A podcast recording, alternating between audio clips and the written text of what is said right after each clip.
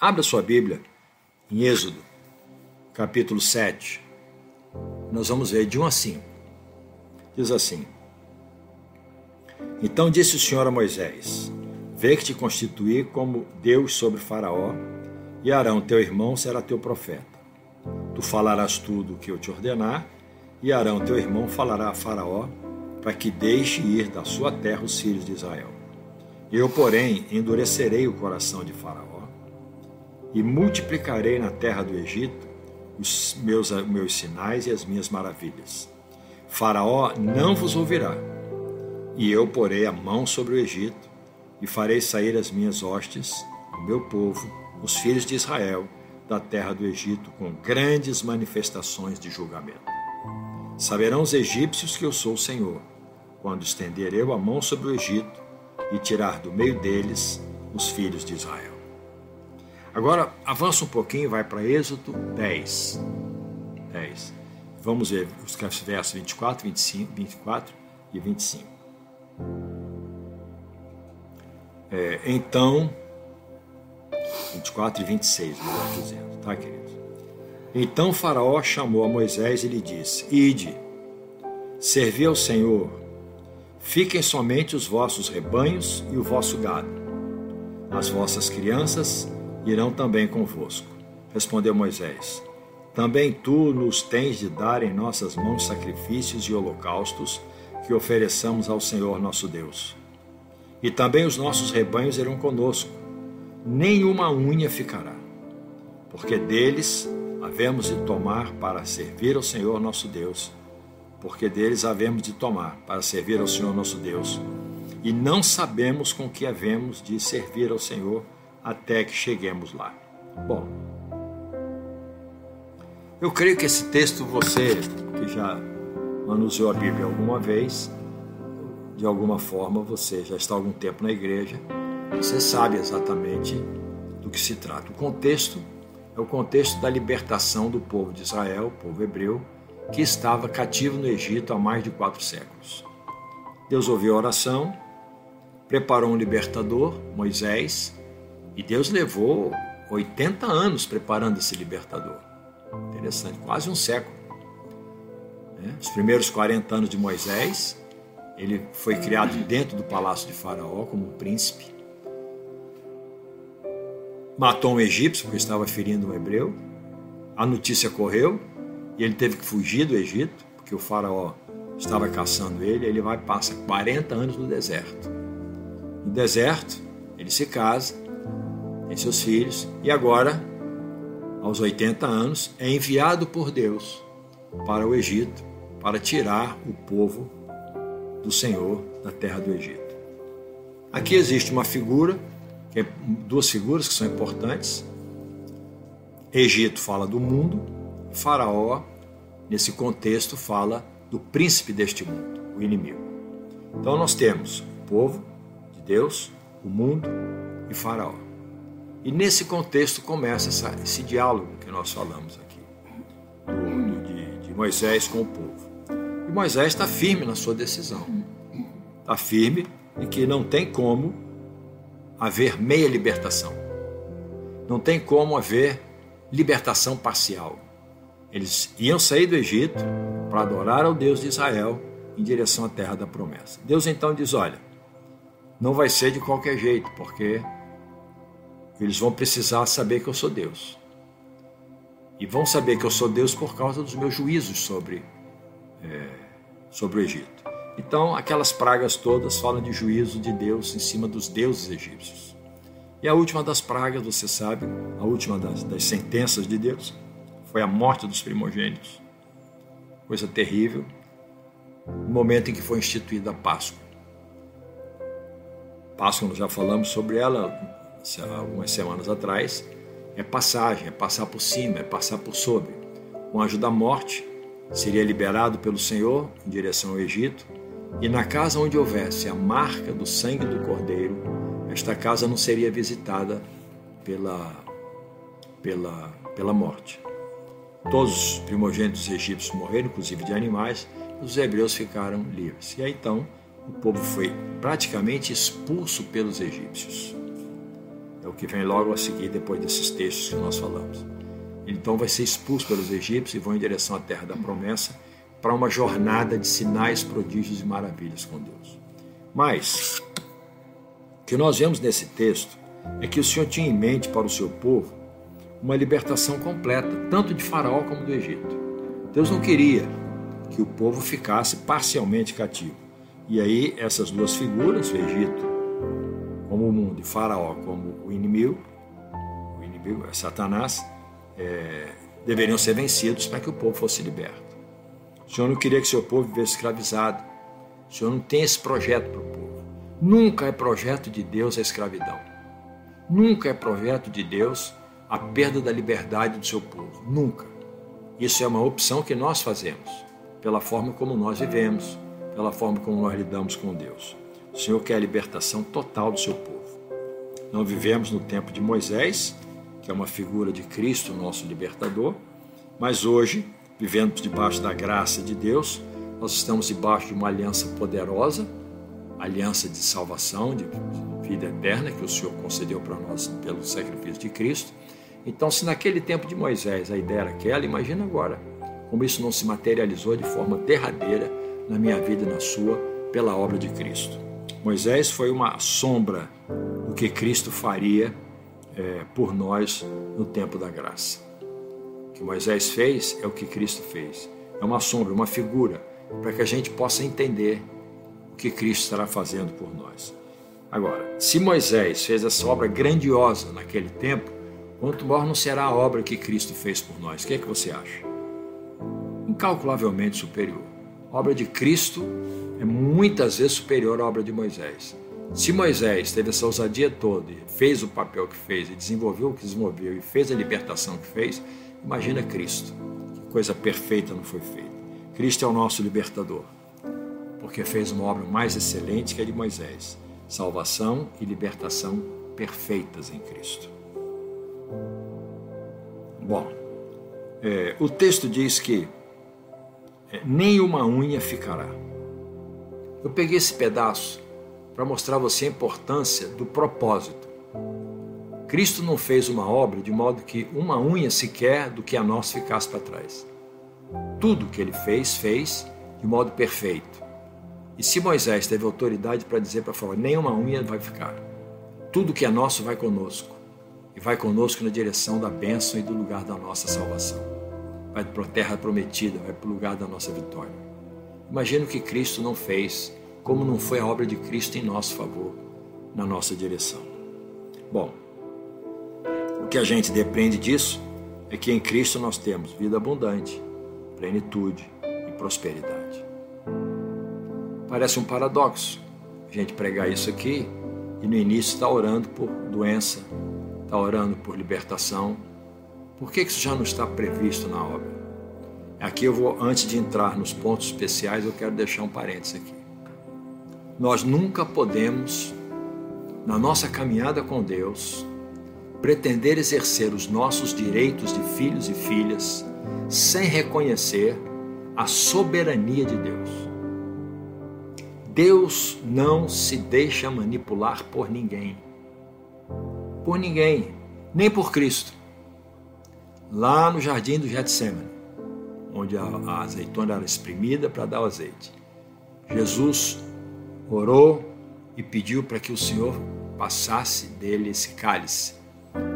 E aí eu volto ao ponto aqui, é uma revelação que Deus nos deu ali no jardim, meditando sobre esse texto. O Senhor nos mostrou que o cálice não era a cruz, o cálice não era a coroa de espinhos, o cálice não eram os cravos, o cálice não era o, o, o chicote que ele levou, as chicotadas que ele levou. O cálice não era sequer a morte. O cálice era a separação dele de Deus por causa do nosso pecado. A pior coisa para Jesus foi separar-se do Pai, porque tomou para si os pecados de toda a humanidade. Então, dali do Getsemane, ele estava prevendo o afastamento dele do Pai porque era necessário que houvesse isso para que ele pudesse ser o nosso justificador, redentor, salvador. Então, ali, naquele momento, ele pediu ao Pai, passa esse cálice, e Deus não considerou isso. Deus não considerou isso. Porque ele disse: Olha, minha vida eu dou e a tomo de volta. É, eu não tenho problema com isso, ele sabia de tudo isso. O problema dele era, ainda que por breve tempo, estar separado do Pai. Não, Jesus não concebia isso. Ter uma vida, por menor tempo que fosse, afastado de Pai. Então esse era o grande cálice ruim, terrível, amargoso demais que ele iria tomar. Ele pediu, Pai, passa de mim isso. Em outras coisas, em outras palavras, faz toda a obra, mas não se afasta de mim, Pai. Isso é impossível. O pecado faz separação entre Deus.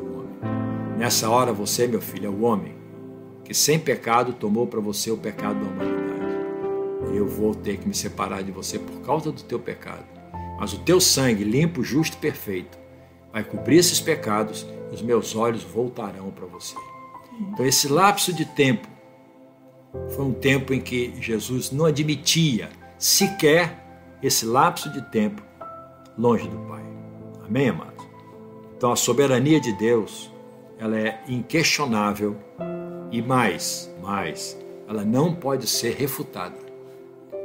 Nós não podemos viver um evangelho dissociado de Deus e dos seus atributos. Porque senão não é o evangelho do Senhor, passa a ser o nosso evangelho, evangelho segundo os meus interesses. Então Deus é soberano.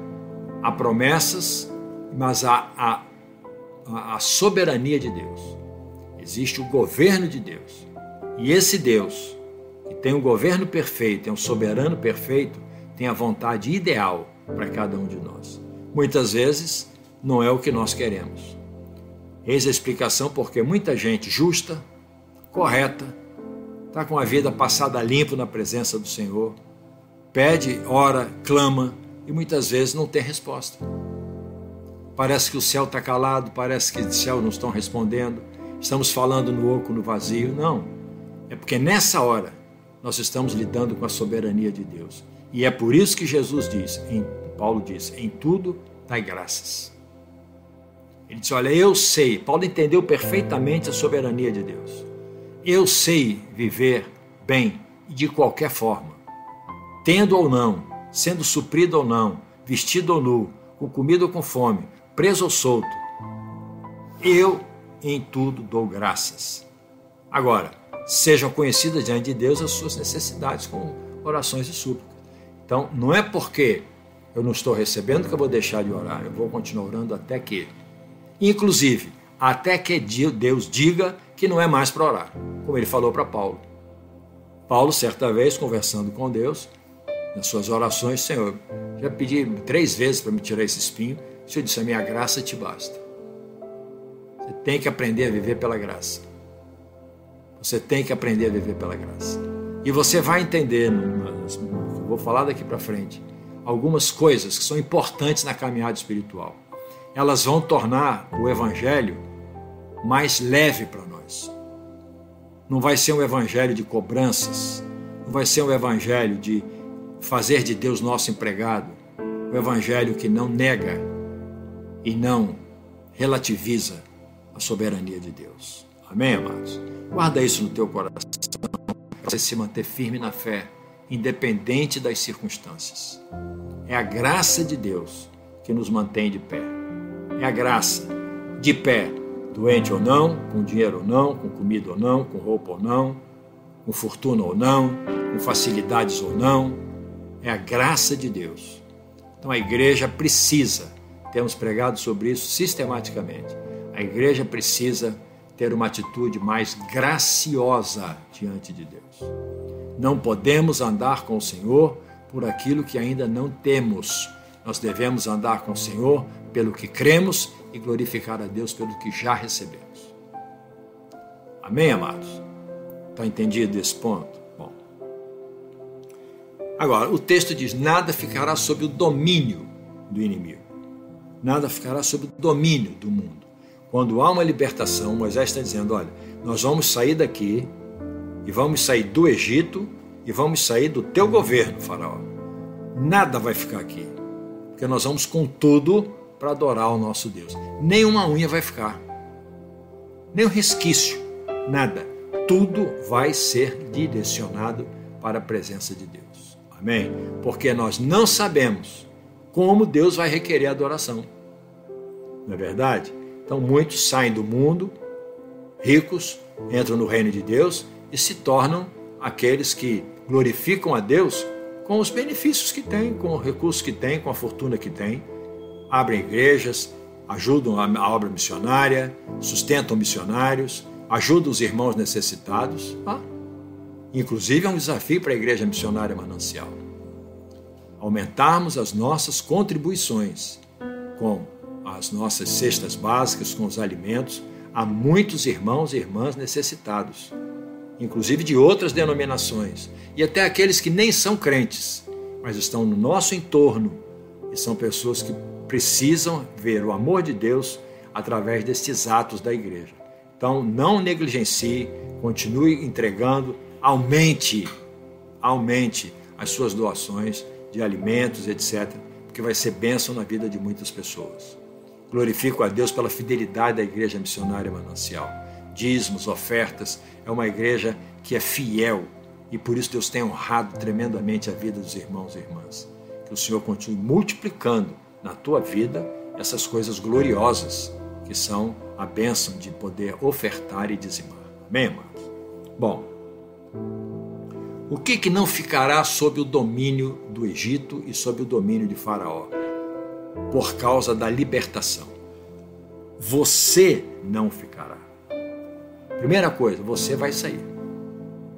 O projeto de Deus com a obra da cruz, agora já vou falar em Cristo porque estamos vivendo a realidade de Cristo. O projeto de Deus em Cristo é que você, você, com tudo que é você, saia do Egito, saia do domínio de Faraó e vá para a terra prometida. Você, sua libertação deve ser plena e perfeita. Você não pode deixar sua mente, suas emoções, sua vontade é, presos, cativos a Faraó e ao Egito. Coisa que aconteceu com o povo que saiu de lá. Você vai ver depois na história do Êxodo que nas primeiras dificuldades eles queriam voltar para o Egito. Quer dizer, saíram do Egito, saíram do domínio de Faraó, mas o Egito e o domínio de Faraó nunca saiu de dentro deles.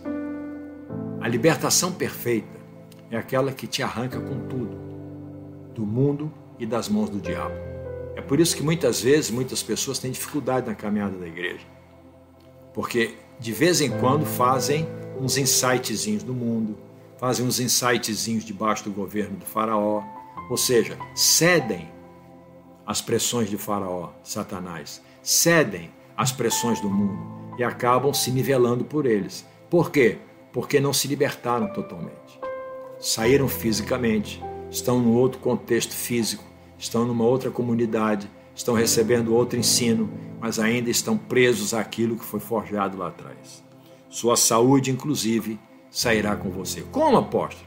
Se a minha saúde sabe porque é que eu estou doente? Eu disse que a sua saúde estará nas mãos do Senhor. Doença é uma outra história. A sua saúde estará nas mãos do Senhor. E o Senhor vai fazer o que achar que deve ser feito para que você viva essa plenitude. Agora, ainda que esteja doente, e precise de medicina, remédio, exame, etc., você está com sua saúde nas mãos do Senhor. Nas mãos do Senhor. O Senhor é quem te cura. O médico é importante, e eu estou te falando porque eu sou médico. O médico é importante, diagnósticos são importantes, nós sabemos que o tratamento é importante, são meios tremendos que auxiliam, devem ser santificados. E nós vamos crer que eles têm também influência na nossa história. Mas nós e tudo que é nosso, incluindo nossa saúde, está nas mãos do Senhor. E o Senhor vai fazer o que quiser e que bem entender, no tempo que quiser e da forma como Ele quiser. Amém, amado? O que você não pode é confiar nas mãos do mundo, confiar nas mãos de Satanás que alguma coisa sua possa ser desenvolvida. Ok? Então, você, com tudo que é seu, vai sair. Seus sonhos vão sair com você. Sua saúde vai sair com você. Seus, suas conquistas sairão com você. Não deixe nada lá atrás. Não deixe nada na influência de, de, do, do diabo. Não deixe nada debaixo da influência do link comum. Traga tudo para o Senhor. Amém? Quando nós fazemos isso, fica mais fácil caminhar com o Senhor. Porque nós não temos de vez em quando aqueles anseios de fazer uns insights no mundo ou ceder às conversas de Satanás. Segunda coisa que também sairá do Egito e do domínio do diabo, a sua casa também não ficará. Ah, mas tem gente da minha casa que ainda não está salvo, tem gente que não sei o que, não importa. Tome uma posição e seja firme na fé. A minha casa não ficará. Josué foi firme na fé. Ele disse: Eu e a minha casa serviremos ao Senhor. Ele não negociou. Ele não negociou. A minha casa me pertence, ela vai comigo. Se vai se salvar ou não, se vai aceitar Jesus ou não, é um problema daquela pessoa. Mas no projeto original de Deus, você e a sua casa, porque o sangue não foi colocado numa pessoa. Lá, o contexto era família. O sangue foi colocado nos umbrais da casa, e os que estivessem dentro da casa não seriam visitados pela morte. Então, se você é um salvo, se você está com a sua vida nas mãos do Senhor, você pode dizer sim: eu e a minha casa serviremos ao Senhor. Não importa o quanto o diabo e as circunstâncias queiram mostrar para você que isto é impossível. Não importa o quanto você vai ouvir das mentiras do diabo dizendo que isso jamais vai se cumprir. Não importa.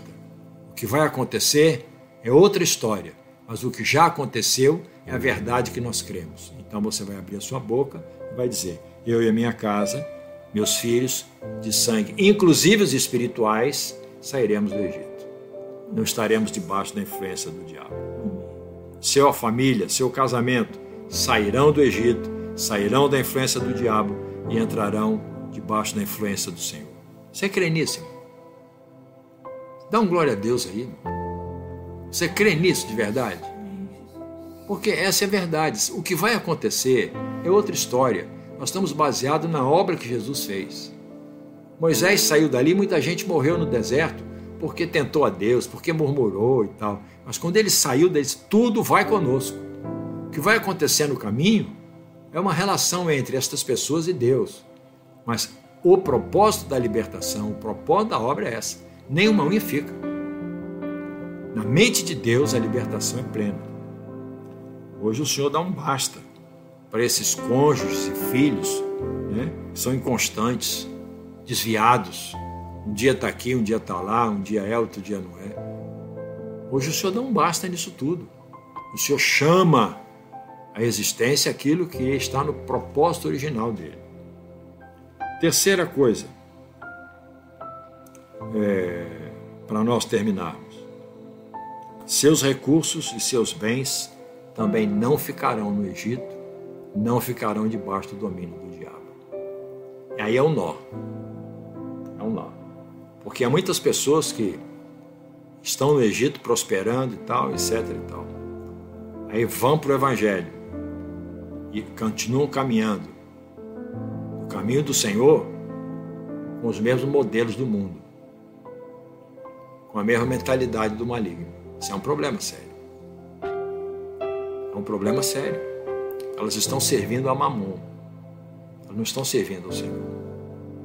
Há outros que saem do mundo cheios de fome e glória, quando chegam na obra do chegam no caminho do Senhor, eles perdem tudo aquilo e fica difícil de viver. Deus está exigindo, ensinando viver debaixo da graça e da dependência de Deus. Muitos têm dificuldade para isso. E acaba o tempo todo com aquele povo que saiu do Egito, lembrando das cebolas do Egito. Ah, quando eu estava no mundo, minha vida era mais fácil, eu tinha o carro que eu queria, eu ia no restaurante que eu quisesse, eu comia a comida que eu desejasse, eu vestia a roupa que não sei o quê, eu gastava assim, assim, assado. Pois é, isso tudo está no mente do mundo. Você agora está no reino de Deus. Vamos caminhar com outra mentalidade? Então, cuidado com isso. O inimigo, ele quer continuar exercendo influência. Diz, olha, vocês vão, mas deixa as coisas de vocês aqui. Mas aí falou, negativo. Nós vamos com todos os nossos bens.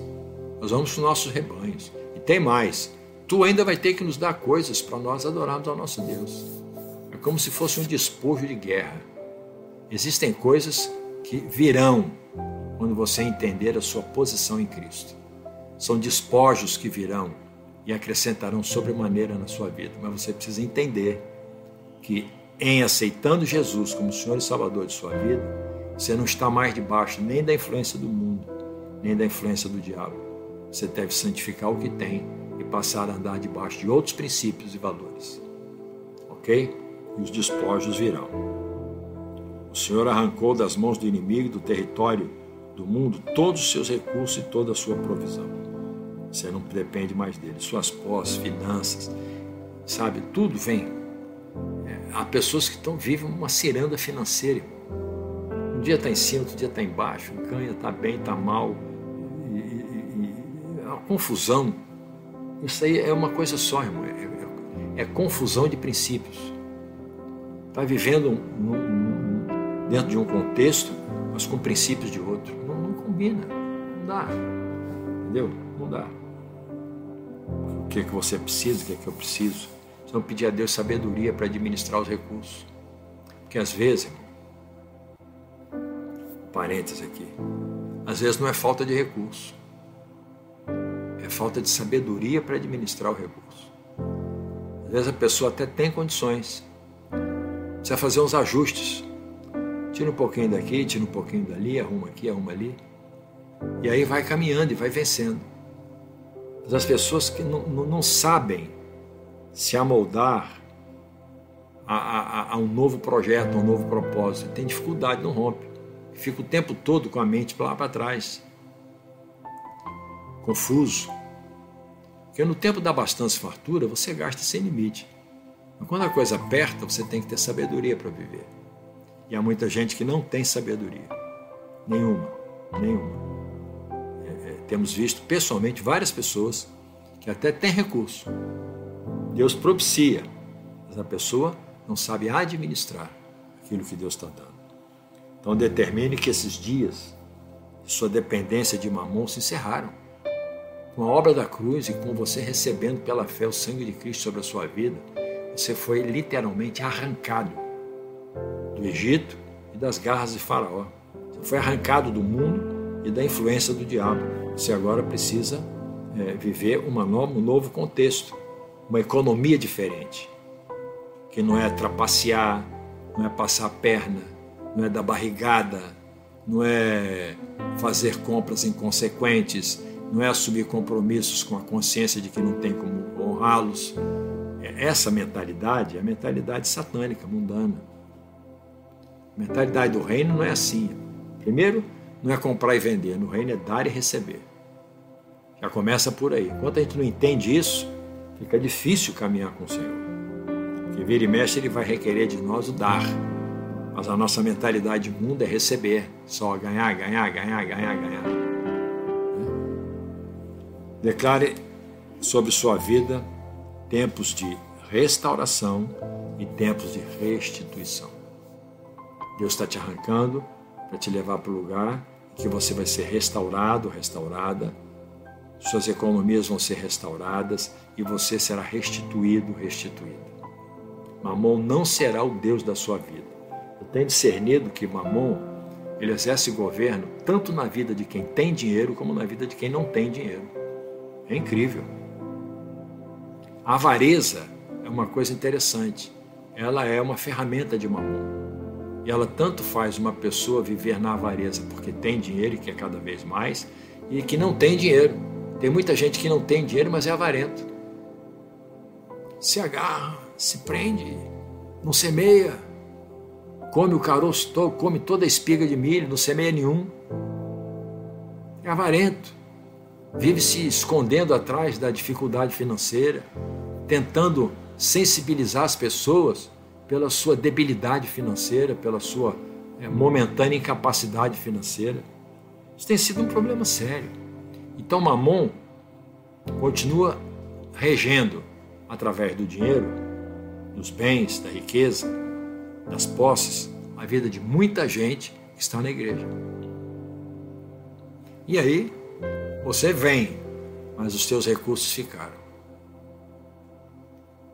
Por isso que tem muita gente que tem dificuldade da oferta, tem dificuldade de dar o dízimo, tem dificuldade de abençoar o irmãozinho, a irmãzinha que está ali com dificuldade, precisando de uma ajuda que não vai significar nada na vida daquela pessoa. Podia dar muito mais do que aquilo, mas está preso. Está preso. Deus quer mudar isso e vai mudar em nome de Jesus. Amém? Então chegou o tempo de tomar posse do despojo. Chegou o tempo de você viver o melhor de Deus na sua vida. Você não fica. Sua casa não fica. Suas finanças e posses não ficam.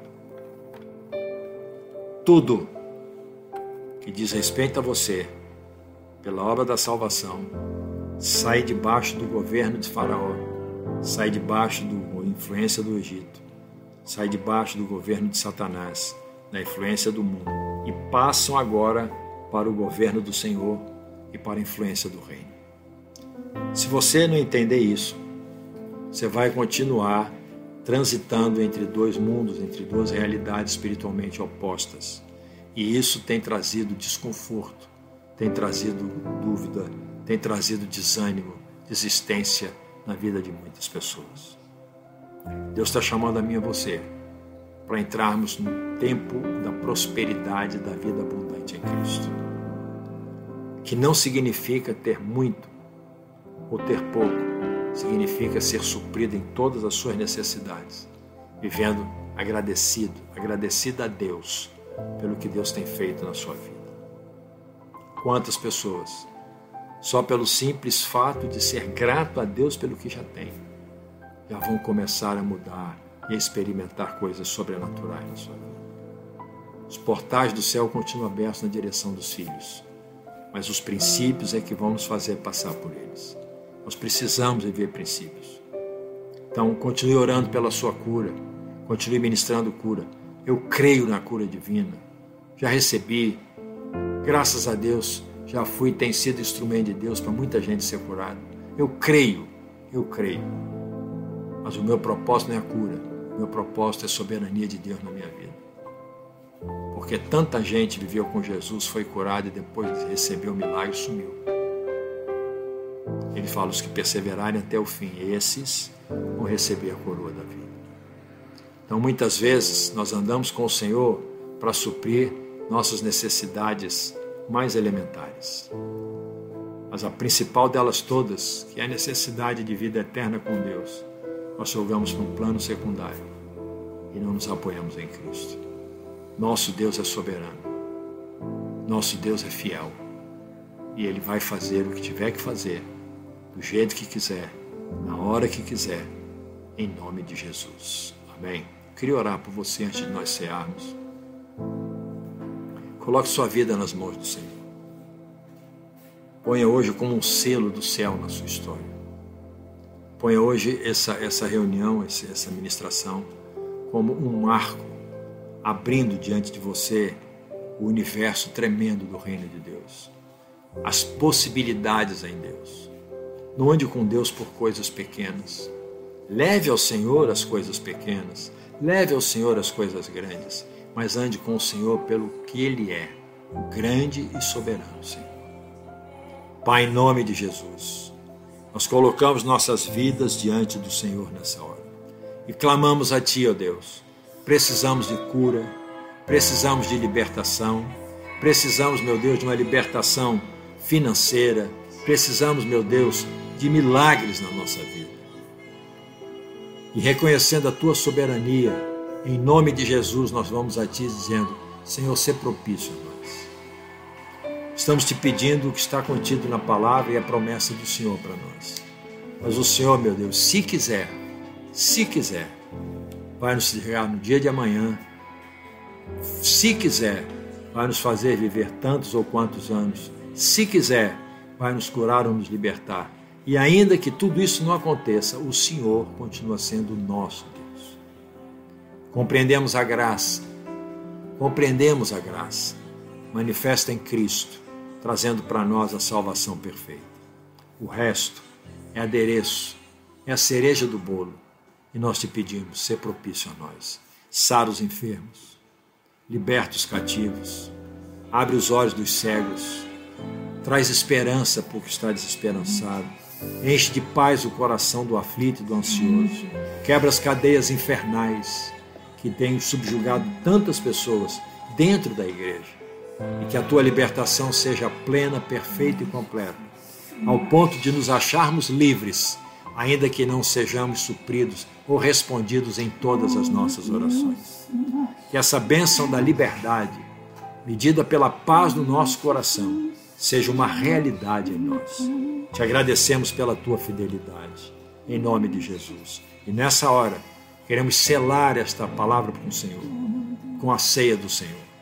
Santifica o pão, santifica o cálice, e que ao comermos do pão e tomarmos do cálice, nós possamos declarar debaixo dos céus que o Senhor é Deus, soberano sobre todas as coisas, que ofereceu seu Filho unigênito para que ele morresse pelos nossos pecados, garantindo-nos a salvação e a vida eterna. Em nome do Senhor Jesus.